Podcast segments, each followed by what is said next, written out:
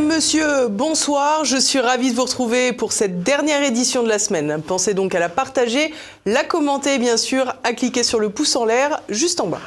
Au programme ce soir, nous revenons sur la situation au Proche-Orient. Alors que la riposte israélienne se poursuit, on peine à entrevoir des solutions pour établir une paix durable. Nous reviendrons ensuite en France pour recueillir les impressions de quelques Français sur le merveilleux nouveau gouvernement. Et puis, nous évoquerons les Jeux Olympiques prévus l'été prochain dans la capitale avec leur préparation particulièrement laborieuse. L'avenir d'un État palestinien plus que jamais incertain. Plus de trois mois après l'attaque du Hamas sur Israël, la riposte de Tel Aviv a terrassé une large part de la bande de Gaza. De quoi s'interroger sur les suites à prévoir pour ces territoires dans un brouhaha peu propice au débat. Le point tout de suite. Quel futur pour le Proche-Orient? La question est dans tous les esprits, mais pas sur toutes les lèvres tant la situation est complexe. Après plus de 100 jours de riposte israélienne sur Gaza à la suite de l'attaque terroriste du Hamas, les perspectives de paix sont invisibles. C'est même un euphémisme. D'un côté, un mouvement qui voulait défendre un territoire, mais qui a définitivement décidé le 7 octobre de lier son sort à celui d'un mouvement terroriste. De l'autre, un pays qui craint pour sa survie, mise en danger quotidiennement par une caste dirigeante dangereuse et non représentative de sa population. De quoi rapidement comprendre que les interlocuteurs pour instaurer un semblant d'apaisement sont ailleurs. Ailleurs, mais où? Car entre les deux parties, les voix de la raison manquent à l'appel. Si le patron de l'ONU, Antonio Gutiérrez, a profité de son séjour à Davos pour le Forum économique mondial afin de s'exprimer sur la question, on peine à croire que ces paroles puissent avoir quelque résonance.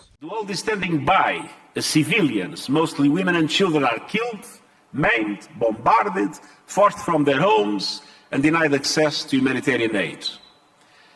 I repeat my call for an immediate humanitarian ceasefire in Gaza and a process that leads to sustained peace for Israelis and Palestinians based on a two-state solution.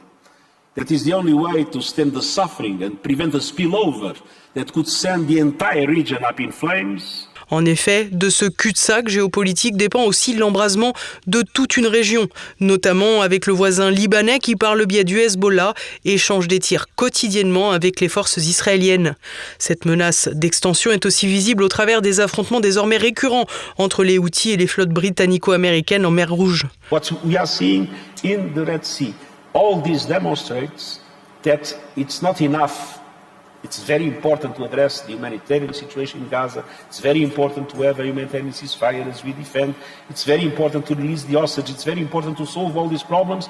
But we need to find once and for all a total commitment of the international community for a two-state solution to exist in Israel and Palestine as the basis for a stable une solution à deux États qui, malgré les appels, ne semble plus convaincre grand monde. À plus forte raison que la communauté internationale, comme dit Gutiérrez, n'a plus aucune portée sur le conflit. Chaque déclaration passe et n'a pas d'incidence sur la situation actuelle, une situation humanitaire pourtant catastrophique à Gaza.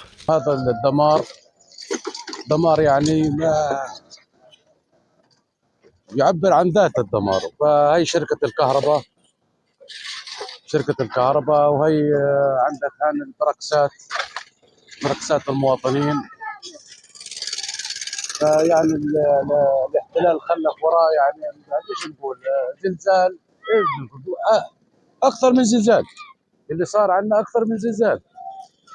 وهي شهداء كمان في شهداء لسه ما اطلعهم شهداء في شهداء من الجو في شهداء متحللة.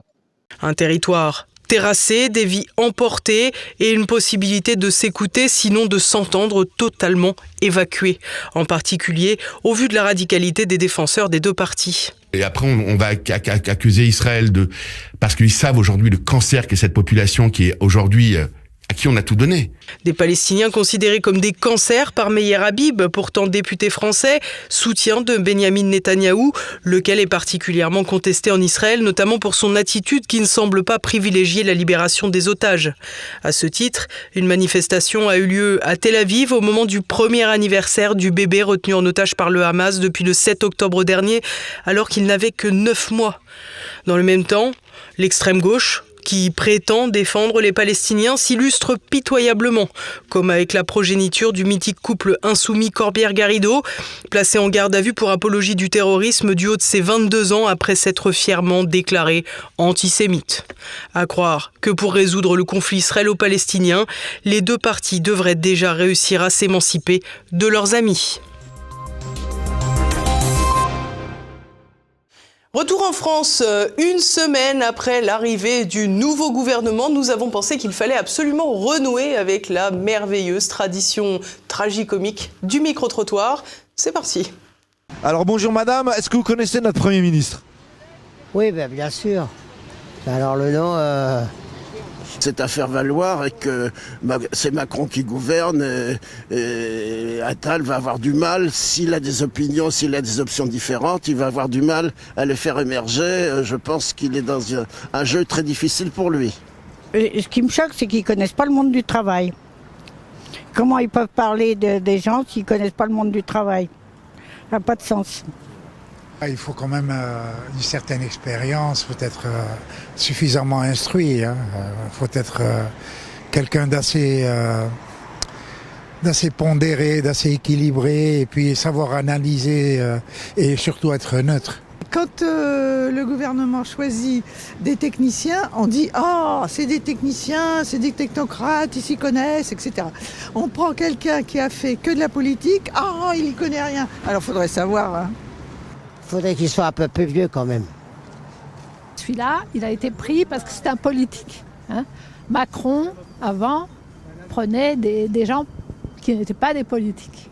Ça a été difficile parce qu'ils sont euh, facilement attaquables. euh, ils, ils connaissent pas, c'est pas des vieux routards. Ils font des, co- des conneries, ils sont repris par les journalistes. Je pense qu'effectivement, il y a une erreur de casting, surtout, euh, comme je le disais en filigrane, dans un ministère des Affaires étrangères qui a été complètement décapité par la politique de Macron. Donc je pense qu'il va avoir du mal et que, vu la politique étrangère actuelle de la France, il y a beaucoup de choses à faire et que cette politique est un peu délaissée par Macron. Ben, il faut s'y connaître hein, quand même. Ou on est trop jeune et on n'a pas d'expérience, ou, on en a trop et euh, voilà, on est un peu ringard. c'est- oui, c'est pas facile. Moi, je pense que c'est un type doué et que euh, Macron lui a adjoint un type de grande expérience. Je pense que si le président, l'a- enfin, si le premier ministre l'a l'a choisi, c'est qu'il c'est qu'il doit avoir certaines euh, compétences. Euh, On choisit pas un ministre qui va représenter la France auprès des nations et auprès des organisations internationales comme ça au hasard. Euh, Quand, j'étais petite, euh, c'était Vincent Auriol, alors on le trouvait vulgaire ou je sais pas quoi. Enfin, il y a toujours quelque chose. Le ministre de l'économie, à mon avis, euh, c'est un monsieur qui est certainement très capable, etc. Mais dans la situation actuelle économique de la France, si on veut euh, resserrer les boulons en quelque sorte, euh, un ministre qui n'a pas fait ses preuves dans le sens d'une politique qu'on souhaiterait, je pense qu'il fallait le changer. Il a l'air assez compétent, même s'il est de droite, hein, que c'est pas mon bord. C'est un politique, voilà. Ça retombe toujours sur ses pieds, un politique, hein, même quand il est complètement ignare sur le sujet qu'il de- qu'il devrait défendre et bien connaître. Rachida Dati, je pense qu'il veut séduire un certain type d'électorat. Je ne dirai pas lequel, mais tout le monde comprendra. Oh, elle est, elle est toujours aussi pétulante. Elle me fait marrer, mais bon, je trouve que son temps est passé. C'est un coup politique médiatique euh, parce qu'elle est bien revue dans une partie des sondages et qui pense redorer son blason avec cette femme qui en plus a un franc-parler, qui en plus va se présenter à Paris contre Hidalgo, donc c'est pas c'est la cerise sur le gâteau si je puis dire. Bon, moi, ça me gêne pas. N'importe quoi. Pas même ça m'intéresse pas trop, alors ça va. Ou Déa Castera qui met ses gosses dans le privé, je trouve ça honteux. C'est tout. Je trouve que quand on est nommé ministre de l'Éducation, les propos qu'elle a tenus sont d'une maladresse incroyable et d'un mépris pour les gens. euh, Je crois pas qu'on doive avoir un droit de regard sur la vie des gens comme ça, même euh, sous prétexte euh, qu'ils gèrent le- l'éducation nationale ou un autre portefeuille. Il ne faut pas que- tirer à boulet rouge sur les écoles privées sous contrat qui ont leur rôle à jouer. Et bon, elle a dit tout haut ce que tout le monde pense tout bas quand on a des enfants ou des petits-enfants. Elle fait ce qu'elle veut. Hein. Eh, si elle veut les mettre, elle les met. Hein. Voilà. De toute manière, si c'est Mediapart qui a soulevé ça, euh, ceux-là, je les ai pas à la bonne. Donc, euh, Et moi, je connais des gens qui n'ont pas beaucoup d'argent et qui mettent quand même leurs enfants dans le- l'école privée. Et c'est un choix. Il y en a qui se serrent la ceinture pour que leurs enfants démarrent bien dans la vie. Euh, moi, je ne suis pas contre l'école privée. Les Jeux Olympiques, un défi pas seulement sportif, mais aussi d'organisation. Entre explosion du budget et problèmes de transport, l'édition 2024 à Paris risque d'offrir une image d'incompétent généralisé. Explication de Renaud de Bourleuf. Programme présenté côté pile pour les Jeux Olympiques de l'été 2024. Côté face, l'augmentation exorbitante des tarifs dans les transports en commun et les dépenses somptuaires pourraient écorner cette vision idyllique des Olympiades. Dans un premier temps, de grandes opérations de com ont été lancées. D'abord, une cérémonie d'ouverture pour la première fois hors d'un stade. Ainsi, le 26 juillet, plusieurs centaines de milliers de personnes pourront y assister gratuitement sur les quais de Seine, avec le risque sécuritaire que cela implique. Mais aussi le marathon pour tous, ouvert au grand public, mais de manière extrêmement limitée, si bien que pour participer, il aura fallu effectuer un parcours du combattant administratif et être tiré au sort. De multiples sites de célébration gratuits vont aussi voir le jour, un programme qui ne réjouit pas nécessairement les Parisiens.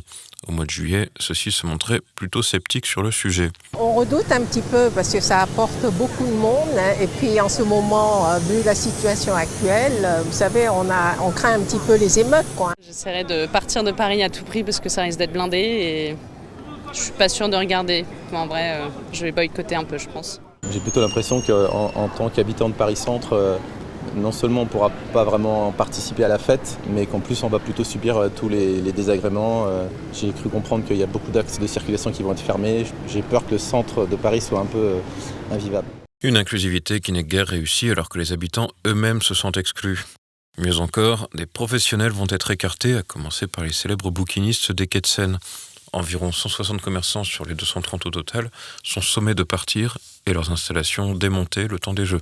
Comme on a l'habitude de dire, euh, ce que les crues de 1910, que l'occupation, ce que même Napoléon III n'a pas réussi à faire, les Jeux olympiques euh, vont peut-être réussir à le faire, c'est-à-dire à nous faire disparaître. Non, je ne vais pas pleurer, mais c'est dommage, c'est stupide. C'est vraiment une souffrance qui nous impose, qui n'est pas nécessaire. Voilà. Parce que les, boîtes, c'est...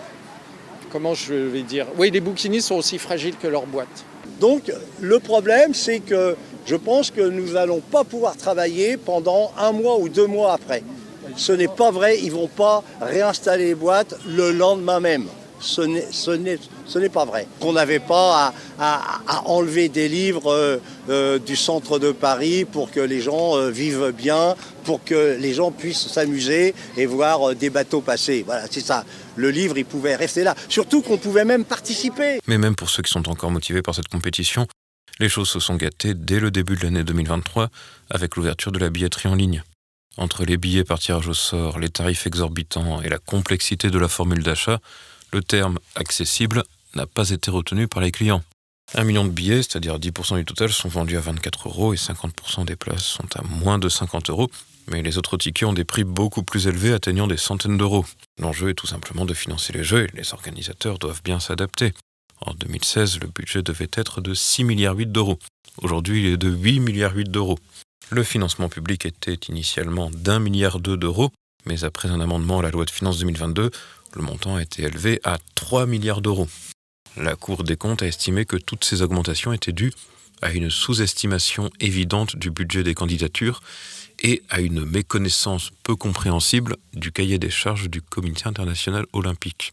Tous ces problèmes financiers pourraient être excusés si les objectifs affichés étaient atteints. Par ailleurs, en matière de transport, l'usage du terme accessibilité peut aussi prêter à sourire alors que 68% des métros et 100% des RER seront saturés. De plus, en 2017, il avait été question de gratuité des transports. Michael Aloisio, directeur général délégué de Paris 2024, a déclaré que rayer cette ligne était nécessaire. Il s'agit d'équilibre budgétaire. Un autre sujet mis en avant, l'inclusivité. L'accessibilité pour les personnes en fauteuil avait été bénéfique pour obtenir le vote. Seuls 3% des stations de métro sont opérationnelles. Même problème pour le logement. À quelques mois de l'ouverture, il n'y a que 3000 chambres adaptées, alors qu'il devrait y avoir entre 4000 et 5000 personnes en fauteuil roulant chaque jour. Pour Tony Estanguet, président du comité d'organisation des Jeux Olympiques et Paralympiques, ces considérations sont bien secondaires en comparaison à l'impérieuse nécessité de la parité, de l'écologie. C'était important pour nous, effectivement, depuis le début du projet d'être audacieux, de montrer que même si les Jeux seront, ces Jeux de Paris 2024 seront les 33e Jeux de l'histoire, la France a un peu rendez-vous avec son histoire. Ça va être la troisième fois que Paris va organiser les Jeux d'été comment est-ce qu'on est capable de montrer une, une, une, France qui innove? Pour la première fois, la cérémonie d'ouverture ne sera pas dans un stade, mais dans la ville. Pour la première fois, on va marier le sport et la culture, organiser des compétitions dans les jardins du château de Versailles, au pied de la tour Eiffel, aux Invalides, au Grand Palais, sur la place de la Concorde. C'était important pour nous de démontrer que on peut avoir des jeux spectaculaires, mais aussi des jeux engagés. Pour la première fois, on va avoir des jeux paritaires, même nombre d'athlètes, hommes et femmes, au départ des compétitions. C'était pas le cas avant? C'était pas le cas. Pour, euh, on va aussi réduire de moitié les émissions carbone par rapport aux, aux, aux dernières éditions des Jeux. Donc on, on a vraiment essayé euh, d'être très audacieux sur certains choix parce que c'est quelque part la France qui va être regardée dans le monde entier. Vous l'avez dit, plus de 4 milliards de personnes vont regarder les Jeux de, de, de la France et c'est important qu'on offre le plus beau spectacle. Et à présent, partons faire le tour de l'actualité en bref en compagnie d'Olivier Frère En marche pour défendre la vie entre constitutionnalisation de l'IVG et légalisation de l'euthanasie, 2024 pourrait être une année particulièrement sombre. C'est pourquoi la marche pour la vie se mobilise dimanche et donne rendez-vous à ses sympathisants à 14h place Saint-Sulpice dans le 6e arrondissement de Paris. Les marcheurs pour la vie qui se réuniront dimanche à Paris à 14h près de la place Saint-Sulpice pour s'acheminer vers la place d'Enfer Rochereau où nous retrouverons vers 15h30, 16h, s'oppose à la constitutionnalisation de l'avortement. Notre slogan sera pour l'IVG, oui à la prévention, non à la constitutionnalisation. Parce que ce projet est indécent, inutile et dangereux. Alors qu'il y a 234 000 avortements en France, la priorité, c'est de développer la prévention et d'aider les femmes à garder leur enfant. Il y a des impacts démographiques, de santé publique, économiques. Le deuxième axe, c'est notre position à l'euthanasie et au suicide assisté, parce que euthanasie et soins palliatifs sont incompatibles. L'euthanasie, quand elle est mise en place dans les pays, c'est l'expérience internationale, montre que cela rend moribond les soins palliatifs. Donc nous visons 100% de soins palliatifs, 0% d'euthanasie, et quand les gens demandent l'euthanasie, c'est en fait un appel au secours, et il faut mettre en place les politiques d'accompagnement, de traitement qui permettent de façon humaine d'accompagner les gens vers la mort, mais de ne pas la programmer. Le renouveau, c'est Bruno, le ministre de l'économie. Bruno Le Maire est en cours de mise à jour de son logiciel idéologique, initialement hostile à la GPA du temps où il était aux Républicains. Il dit désormais être en réflexion. Un changement de cap qui semblait pourtant inenvisageable à en croire les propos qu'il tenait devant le groupe Sens commun il y a moins de dix ans. Et je fais ce que je dis. Je n'ai qu'une parole et je tiens promesse. Le combat que je veux livrer et que je veux livrer avec vous, c'est le combat contre le droit à l'enfant et pour le respect des intérêts des enfants dans la famille française. Voilà le seul combat que je veux livrer. Depuis, Bruno Le Maire est devenu ministre sous Emmanuel Macron et il a même produit un ouvrage dans lequel il est question de sodomie. Au gouvernement, il a désormais été rejoint par une autre girouette avec l'ancienne LR Catherine Vautrin qui a changé d'avis sur le mariage pour tous mais aussi sur l'euthanasie qu'elle entend légaliser, alors même qu'elle décrivait cette pratique comme une démarche inacceptable il y a quelques années. Il va encore falloir attendre pour la baisse des taux immobiliers. Selon l'observatoire CSA Crédit Logement, le taux d'intérêt moyen a dépassé 4,2% en décembre dernier. C'est le taux le plus élevé enregistré depuis 2009. Sur l'ensemble de l'année 2023, le taux moyen s'élève à 3,59%. Sans grande surprise, la conséquence est une chute substantielle des prêts accordés par les banques avec une dégringolade qui approche les 40%. Si les banques ont accepté moins de dossiers d'achat immobilier, les prix du secteur n'ont toutefois pas baissé de manière significative, de quoi tendre considérablement le marché. En effet, avec moins de prêts accordés ou sur des sommes revues à la baisse, de nombreux candidats à l'achat ont tout simplement remis leur plan à plus tard. Ceux qui ont maintenu le cap ont pour leur part rallongé les durées de remboursement. Dans ce cadre, la durée moyenne des prêts accordés était de 248 mois, soit 20 ans et 8 mois. En 2014, il y a tout juste 10 ans, elle était d'à peine plus de 17 ans, une donnée qui pousse aussi à la hausse des taux d'intérêt. Les décideurs publics se plaisent à répéter que la tendance est en passe de s'inverser. La réalité devrait être bien plus pénible avec une année 2024 largement au-dessus des 3% d'intérêt en moyenne. Bordeaux, ville solaire. Ce n'est pas une blague, mais le projet de Pierre Urmic, le maire EELV de la ville, dans ses vœux à la presse. L'édile a dit son intention d'atteindre 41% d'autonomie énergétique pour les structures de la capitale girondine d'ici à 2026. Un objectif qui ne semble pas déraisonnable puisque les bâtiments municipaux sont déjà passés de 3 à 20% d'autonomie depuis 2020 mais les moyens alloués à cette ambition, eux, posent question. 60 000 m2 de panneaux solaires devraient être ainsi installés sur le foncier public de Bordeaux. Pierre Humic demande également aux habitants et aux entreprises de multiplier les demandes d'installation de panneaux. Alors Bordeaux, bientôt ville en panneaux, pas sûr, le classement à l'UNESCO du patrimoine de la cité plurimillénaire pourrait contrarier les lubies vertes. Restons à Bordeaux avec les cannelés qui sont dans la sauce. Mercredi, France 3 Régions a produit une enquête à charge contre l'entreprise bordelaise de cannelés Bayardran. Cette entreprise familiale, qui compte une vingtaine de boutiques, se rendrait coupable d'un management douteux à l'endroit de ses salariés, ainsi que de conditions sanitaires peu conformes pour les douceurs sucrées. C'est la CGT qui s'est emparée de la défense des salariés mécontents. Sur les 150 salariés du groupe, il serait une quinzaine à se plaindre. Difficile de savoir ce qui relève de la malveillance de France Télévisions ou de la négligence de l'employeur. Une histoire sans fin d'apprentis sorciers. Nous en parlions jeudi dans le journal. Revoici l'histoire du Covid-19, du pangolin et des scientifiques fous. Le petit mammifère déjà pointé du doigt dans la crise du Covid-19 alors que sa seule faute était de finir en bouillon ou en brochette serait porteur d'un virus plus létal que le SARS-CoV-2. En réalité, le coronavirus GXP2V découvert, nous dit-on, sur un pangolin en 2017 serait le produit d'une manipulation en laboratoire pour faire naître une mutation capable d'infecter des cellules humaines. Ce n'est donc pas une zoonose, une évolution naturelle d'un virus, mais bien un nouveau travail sur les gains de fonction, sans doute à l'origine du Covid-19 qui a permis aux dirigeants politiques de paralyser nos pays pendant qu'une partie de nos familles n'était pas soignée.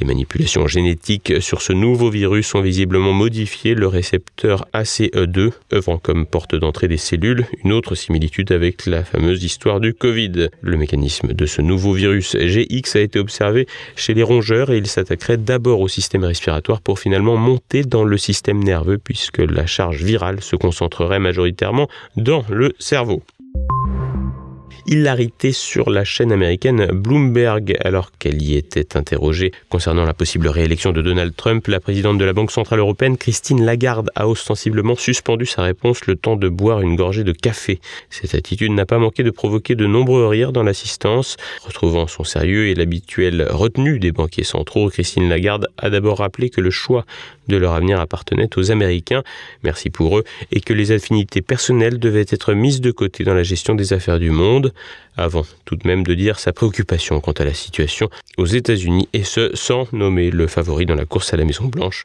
un vrai exercice d'équilibriste.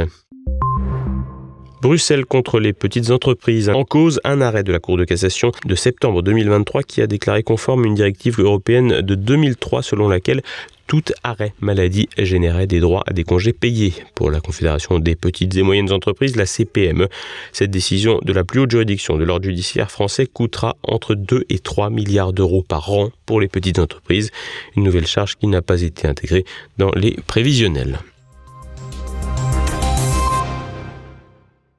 Et voilà, nous approchons déjà de la fin de cette édition au programme de votre soirée, la chronique d'Edouard Husson sur la notion d'ordre spontané de l'économiste Hayek et un numéro de tête à clash sur la nullité de la conférence de presse d'Emmanuel Macron. Demain, dans le samedi politique, je recevrai l'ancien colonel des renseignements de l'armée suisse, Jacques Beau, pour évoquer la défaite de l'Ukraine précipitée tristement par l'Occident. Dimanche, vous pourrez retrouver les idées à l'endroit avec un débat sur le journaliste Jean Madiran. Et puis dans Terre de Mission, Guillaume de présente la réédition de la Bible du chanoine Crampon aux éditions Teki. C'est à présent la fin de cette édition. Merci à tous pour votre fidélité. Bonne fin de semaine. À lundi. Bonsoir et portez-vous bien.